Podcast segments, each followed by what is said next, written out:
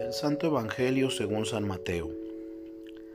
En aquel tiempo Jesús dijo a los sumos sacerdotes y a los ancianos del pueblo, ¿qué opinan de esto?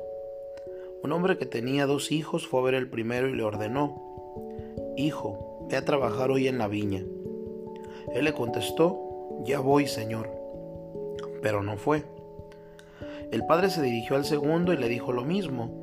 Este le respondió, No quiero ir pero se arrepintió y fue.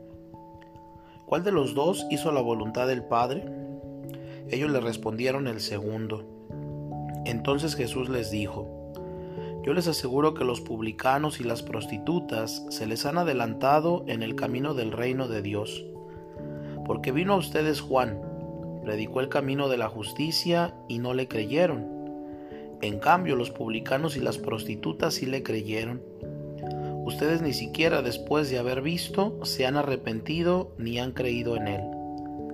Palabra del Señor. Hoy contemplamos al padre que tiene dos hijos y dice al primero, Hijo, vete hoy a trabajar en la viña. Este responde no quiero ir, pero después se arrepiente y va.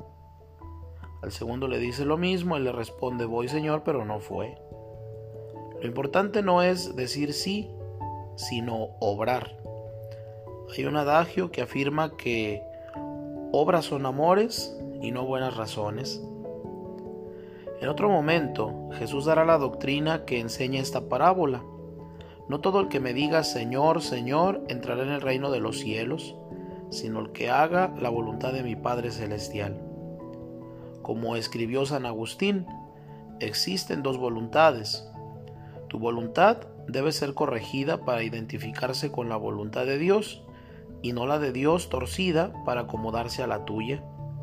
La palabra obediencia viene de ob audire, escuchar con gran atención. Se manifiesta en la oración, en no hacernos sordos a la voz del amor. Los hombres tendemos a defendernos, a apegarnos a nuestro egoísmo. Dios exige que al obedecer pongamos en ejercicio la fe.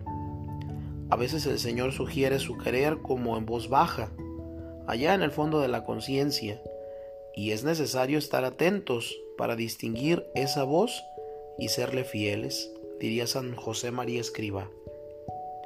Cumplir la voluntad de Dios es ser santo. Obedecer no es ser simplemente una marioneta en manos del otro, sino interiorizar lo que hay que cumplir y así hacerlo porque me da la gana.